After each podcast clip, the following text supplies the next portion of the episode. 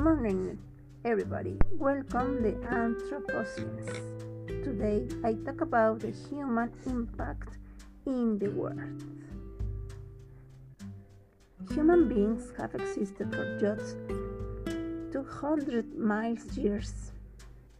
Yet our impact on the planet is so great that scientists around the world are calling for a period in the Earth's history to be named the Anthropocene, the age of humans. The changes we are now making have exacted a heavy toll on the natural world around us. It's vital that people understand the impact we have. Help us persuade other organizations to tell them the truth. Looking across the world, at the present time, it is obvious to anybody at all who has even the slightest bit of biological knowledge that human numbers are already out of balance.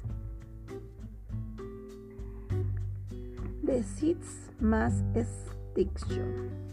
Species are becoming extinct 100 times faster than they would without human impacts. Populations of wild animals have more than halved since 1970, while the human population has doubled.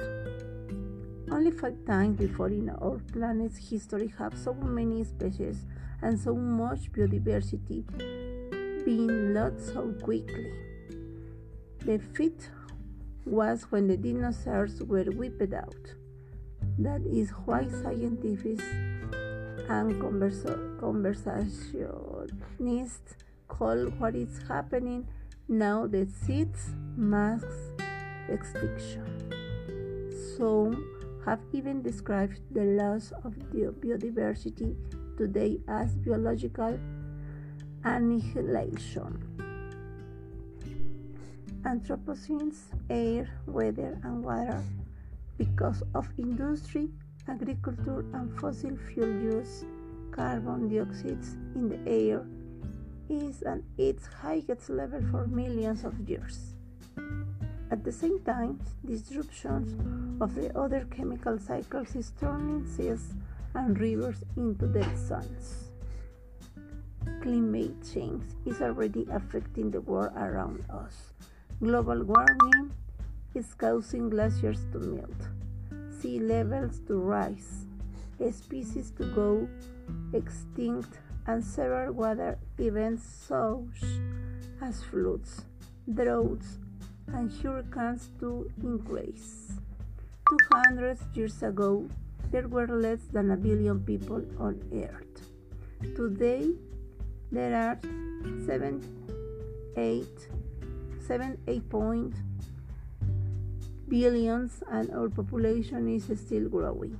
According to the United Nations, unless we take action, there is likely to be 30% more of us by 2050 and 11 billion people by 2100.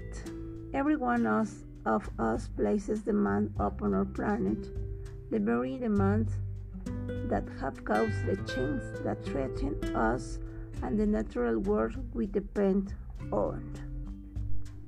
There are things we all must do to address these crises. Above and beyond that, action from global leaders is urgent and essential. They must do more on climate change, and they must start to give our extinction crisis the urgent attention it needs. Put pressure of them for actions. We need to do something because, in my personal opinion, I don't want to die.